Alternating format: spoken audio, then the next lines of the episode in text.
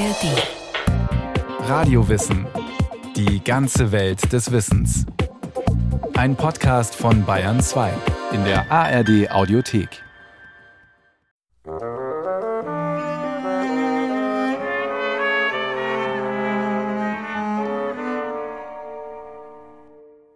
Du sagst, ich sei ein Rätsel. Das mag sein. Denn wir sind alle Rätsel, ungelöst, im Schmerz geboren, in schlimmerer Folter endend, nur Lehm mit Odem. Und zu welchem Ziel? Der Tand will Ketten uns ans Erdenleben, hochfliegende Ideen uns in die Sphären heben, uns mit dem Anschein einer Seele blenden, damit wir uns Unsterblichkeit erträumen, bis die Zeit den letzten Schleier wirft auf unsere Wahnvisionen und Leben neu sich regt, Leben von Würmern, gefräßiger Plünderer der Menschenbrust. Eines der wenigen Gedichte, die erhalten sind und bekannt. Das Werk heißt nur An, lässt also den Adressaten offen. Es entstand 1851. Der Dichter ist ganze 18 Jahre alt. 400 Verse im Ganzen, im Stil des englischen Romantikers Shelley.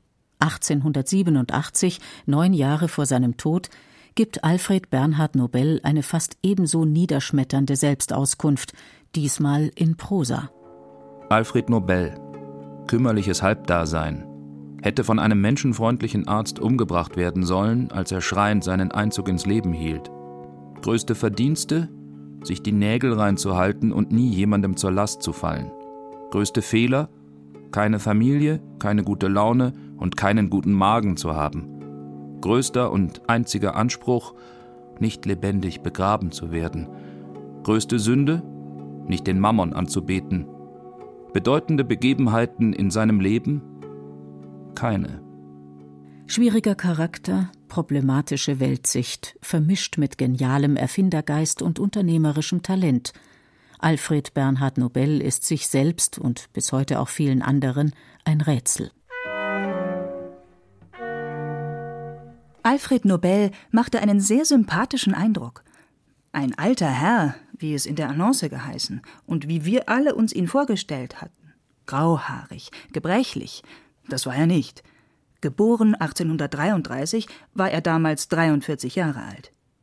Von Gestalt unter Mittelgröße, dunkler Vollbart, weder hässliche noch schöne Züge, etwas düsterer Ausdruck, nur gemildert durch sanfte, klare Augen. In der Stimme ein melancholischer oder abwechselnd satirischer Klang. Traurig und spöttisch, das war ja auch seine Art. War Byron darum sein Lieblingsdichter? So schildert ihn nach einer ersten eher kurzen Begegnung in Paris Bertha von Suttner. Die Autorin des pazifistischen Buchs Die Waffen nieder erhält 1905 als erste Frau den Friedensnobelpreis. Unter ihrem Geburtsnamen einer Comtesse von Kinsky bewirbt sie sich 1877 um eine Stellung als Hausdame bei Alfred Nobel, als der schon Sprengstoffmagnat ist und in Paris residiert. Bertha von Suttner ist eine von nur drei Frauen in Nobels Leben, zu denen er jemals Zuneigung fasst, und von den dreien die einzige, die ihn lange genug kennt und ihm intellektuell ebenbürtig ist, so dass auf ihr Urteil halbwegs Verlass ist. Allerdings verlässt sie Nobels Haus in Paris sehr schnell wieder. Als ihr klar wird, dass Nobel um sie wirbt, flieht sie zurück nach Wien und heiratet ihren früheren Verehrer Arthur von Suttner. Aber mit Alfred Nobel pflegt sie nicht nur bis zum Tode Freundschaft und Kontakt. Viele Historiker sehen ironischerweise in ihm den Mann, der Bertha von Suttners Friedensarbeit anstößt. Die anderen beiden Frauen in Nobels Leben fallen in gewissem Sinne kaum ins Gewicht. Ein Jugendschwarm, von dem auch im eingangs zitierten Gedicht die Rede ist, stirbt früh an der Tuberkulose. Sophie Hess, eine Wiener Handelsangestellte, die der wesentlich ältere und hocharrivierte Nobel zur eigenen Gesellschaftsschicht emporheben möchte, wird nach jahrelanger Beziehung von einem anderen Mann schwanger. Bei den Nobels liegt der Forschergeist anscheinend in der Familie. Unter Alfreds Vorfahren findet sich die bestimmende Gestalt der schwedischen Wissenschaften im 17. Jahrhundert, als Schweden zu Europas Führungsmächten zählte. Olof Rudbeck, Polyhistor, wie Universalgelehrte in der Barockzeit hießen. Als Anatom entdeckt Rudbeck das Lymphsystem im Körper. Als Botaniker legt Rudbeck in Uppsala den Garten an, in dem Karl von Linné bedeutende Arbeiten anstellen wird. Darüber hinaus studiert Rudbeck Musik, Malerei, Pharmazie, Mechanik und Altertumswissenschaften. Er systematisiert zehntausende alte Grabhügel.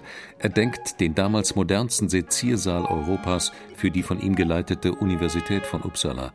Er findet Fischreusen, Windmühlen und eine Hebebrücke und errichtet das Aquädukt, das Uppsala mit Wasser versorgt. Vielseitigkeit und Vielfältigkeit der Interessen finden sich auch bei Rudbecks heute weit berühmterem Nachfahren wieder. Alfred Nobel hält zu Lebzeiten weltweit die meisten Patente nach dem US-Amerikaner Thomas Alva Edison. Nobels Interessen beschränken sich dabei offenkundig nicht aufs Erfinden und das Geschäft seiner Unternehmen, obwohl er sie bis zum Tod persönlich leitet. Bertha von Suttner in einem Brief an Nobel. Stoff für eine psychologische Studie.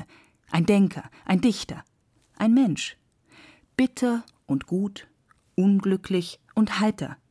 Mit genialem Gedankenflug und schlimmem Misstrauen, der die große Weite der menschlichen Gedankenwelt leidenschaftlich liebt und die Kleinlichkeit der menschlichen Dummheit tief verachtet. Ein Mensch, der alles versteht und nichts erhofft. So sind sie mir erschienen, und zwanzig Jahre haben nichts von diesem Bild verwischt. Immanuel Nobel, Alfreds Vater, erhält selbst keine Schulbildung. Lesen und Schreiben lernt er bei seinem Vater. Bei den eigenen Kindern wird Immanuel durch alle finanziellen Krisen der Familie hindurch immer für eine gute Ausbildung durch Privatlehrer sorgen.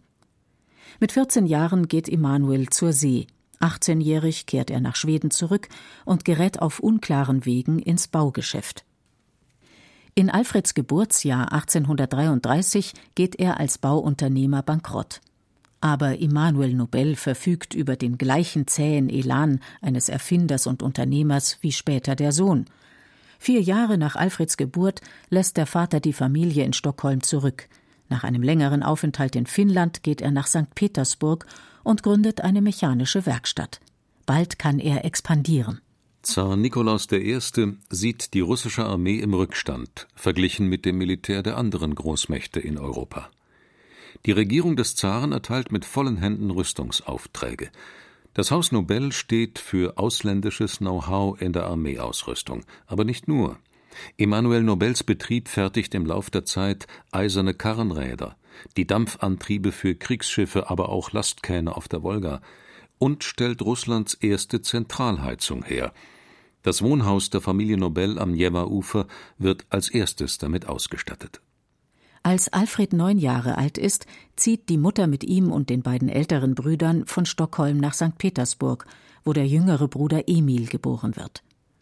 Das unternehmerische Glück des Vaters hat sich gewendet. Der Krimkrieg, den die Militärhistoriker den ersten industrialisierten Krieg der Weltgeschichte nennen, beschert seiner Fabrik Aufträge und hohe Absatzzahlen. Vor allem mit Unterwassersprengminen macht das Haus Nobel sein Geld. Auch Vater Nobel versteht sich also auf Sprengstoff. Doch erst sein Sohn Alfred revolutioniert die Technologie. Als 17-Jähriger reist Alfred zwei Jahre lang durch Westeuropa und Nordamerika. Schon zu dieser Zeit spricht er Schwedisch, Russisch, Deutsch, Englisch und Französisch. Ziel der Reise ist die Ausbildung zum Chemiker, Formal allerdings schließt er nie ein Chemiestudium ab. In Paris macht er für ein ganzes Jahr Station bei Théophile Jules Pelouse, einem Chemiker, der auch gemeinsam mit Justus von Liebig Forschungsprojekte betreibt. Pelouse ist einer der 72, deren Namen auf dem Eiffelturm verewigt sind, wenn man so will, dem französischen Pantheon der modernen Wissenschaft und Technik. Er forscht auch über Sprengstoffe.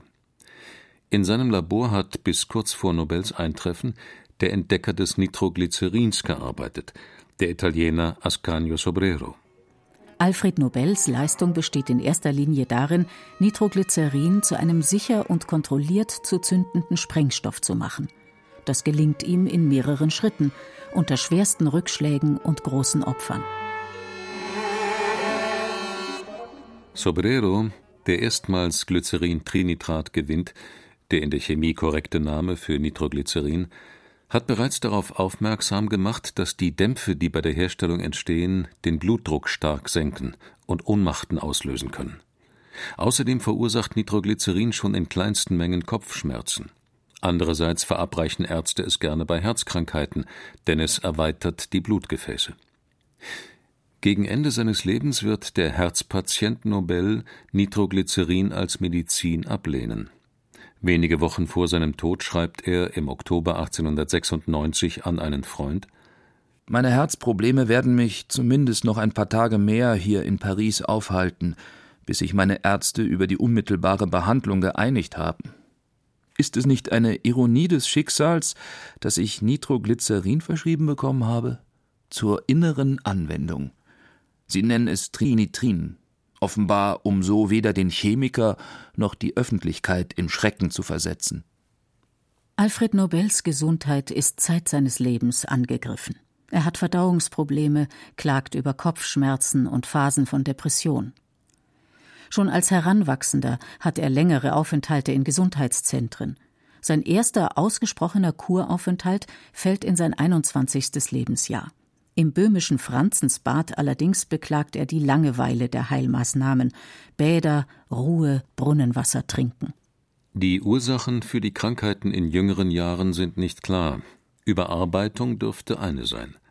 Zeit seines Unternehmerlebens regelt Alfred Nobel Geschäftsleitung und Korrespondent selbst, bereist ständig die verschiedenen Standorte seiner Unternehmen in vielen Ländern der Welt. Er forscht jahrelang mit gefährlichen Substanzen, unter Laborbedingungen, die für den Kenntnisstand heute überaus primitiv zu nennen sind. Hinzu kommt die nervliche Belastung durch das Risiko, das Nobel stets bewusst ist – bei einem von vielen Explosionsunglücken stirbt neben mehreren engen und jahrelangen Mitarbeitern sein jüngerer Bruder Emil. Auch die Ablehnung seiner Arbeit durch die Öffentlichkeit dürfte ihn negativ beeinflussen. Oftmals sind seine Fabriken in verschiedenen Ländern von der Schließung bedroht, weil Politiker die aufgebrachte und verschreckte Bevölkerung, zumindest in der unmittelbaren Anwohnerschaft, beruhigen wollen. In den letzten Lebensjahren leidet Nobel an Herzschwäche. Pläne, sich aus dem aktiven Geschäftsleben zurückzuziehen, die patentrechtlichen Auseinandersetzungen und weitere juristische Probleme anderen zu überlassen, macht er nicht wahr. Des milderen Klimas wegen verlegt er zuletzt seinen Hauptwohnsitz von Paris nach San Remo. Dort erleidet er 1896 einen Schlaganfall, der ihn teilweise lähmt. Alfred Nobel stirbt am 10. Dezember desselben Jahres.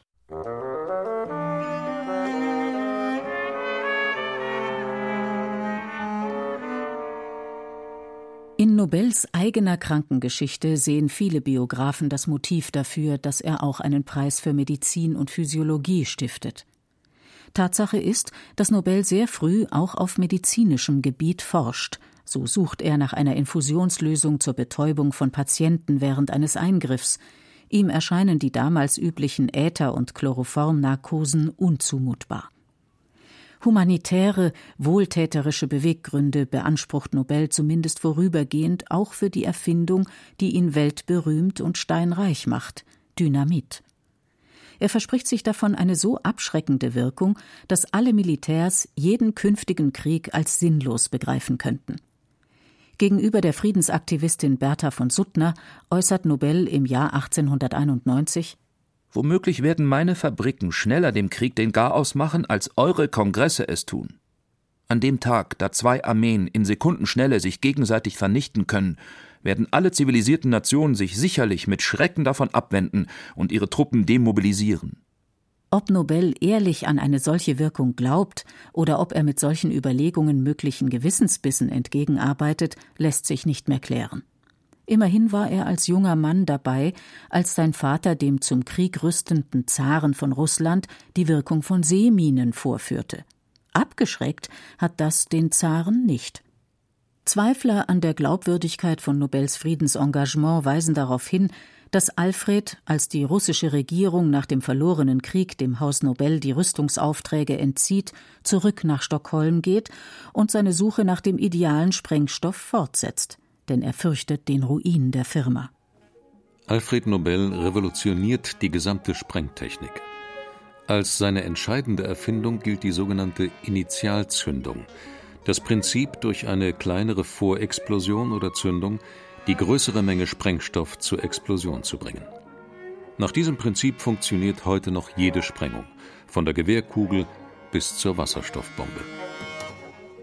Nobel meldet zunächst ein Patent auf ein Zündhütchen an. Darin wird eine kleine Menge Knallquecksilber zur Explosion gebracht. Diese setzt dann die Zündung der viel größeren Menge des eigentlichen Sprengstoffs in Gang.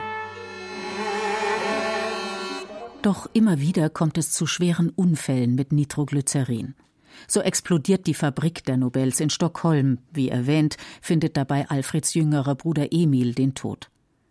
Daraufhin muss die Fabrik vor die Stadt verlegt werden. Die schwedische Regierung erwägt ein allgemeines Verbot der Arbeiten.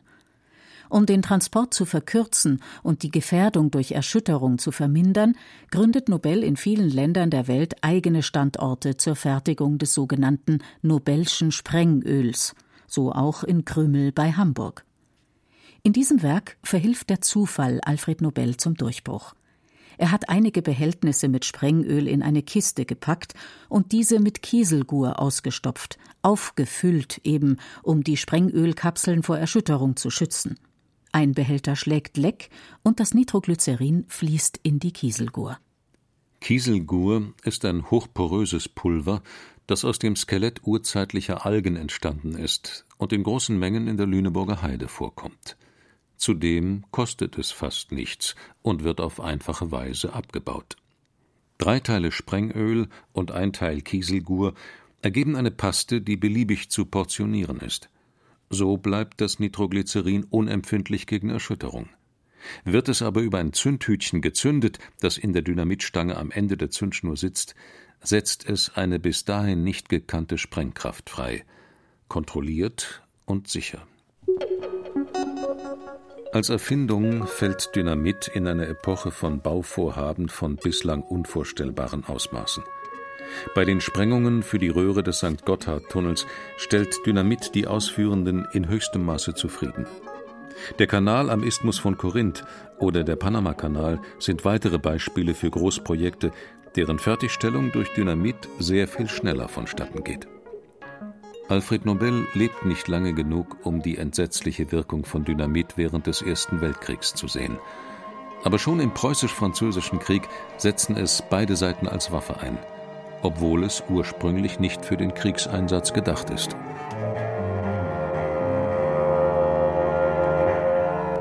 Noch in den 1880er Jahren verbessert Alfred Nobel selbst sein Dynamit unter rein militärischen Gesichtspunkten. Er entwickelt Sprengstoff, der viel weniger Rauch verursacht, das sogenannte Ballistit. So können Truppen schneller nach der Explosion die feindlichen Stellungen stürmen und zum Nahkampf übergehen, was besonders im Ersten Weltkrieg massenhaft geschieht. Nobels Friedensengagement fällt genau in die Zeit gegen Ende seines Lebens, da er auf anderen Gebieten der Waffentechnik zu forschen und zu entwickeln beginnt, Raketen und Kanonen. So unglaubwürdig sein Engagement für den Frieden in der praktischen Arbeit auch ist, nachweislich wird Nobel auf das Einwirken Bertha von Suttners hin Mitglied der österreichischen Friedensliga und fördert sie mit Geldmitteln. Er stellt eigens einen früheren türkischen Diplomaten ein, mit der Aufgabe, die Fortschritte der Friedensbewegung und ihrer Vertreter zu beobachten und ihn auf dem Laufenden zu halten. Das muss nicht nur dem menschenfreundlichen Engagement geschuldet sein. Nobel versteht etwas von Öffentlichkeitsarbeit.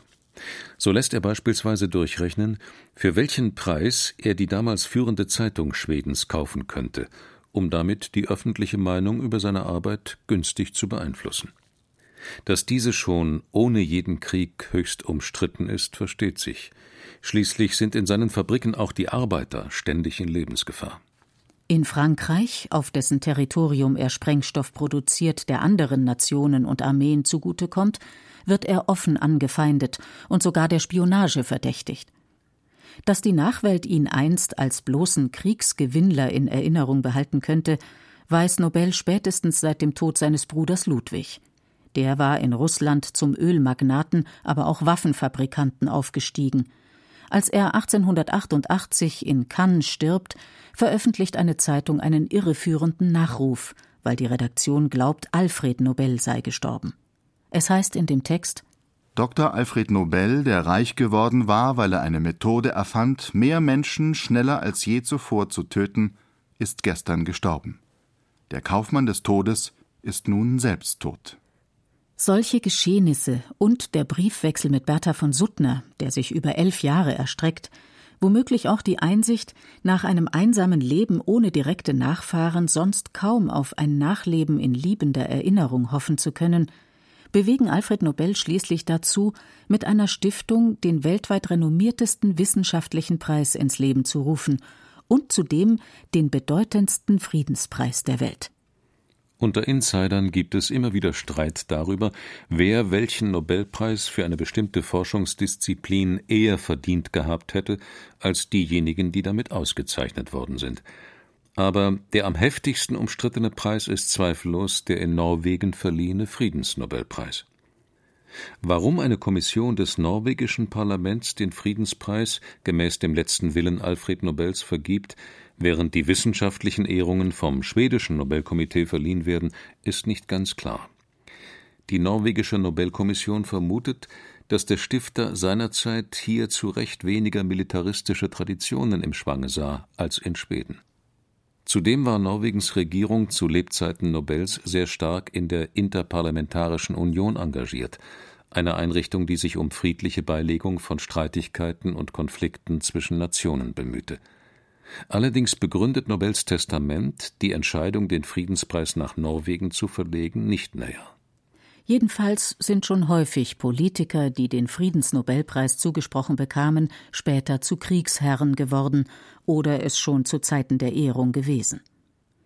So entspricht der zerrissenen Persönlichkeit Alfred Nobels sogar die ganz unterschiedliche Wertigkeit der von ihm gestifteten Ehrungen. Auch Nobels eigene wissenschaftlich-technische Errungenschaften sind unbestreitbar, sein eigener Einsatz für den Weltfrieden dagegen höchst zweifelhaft. Mit den Widersprüchen zwischen Handeln und Denken ist Alfred Nobel, so scheint es, zu keiner Zeit zurechtgekommen. Ich bin ein Menschenfeind und gleichzeitig äußerst wohltätig, habe mehr als eine Schraube locker und bin doch ein Überidealist, der Philosophie weit besser verarbeitet als Essen.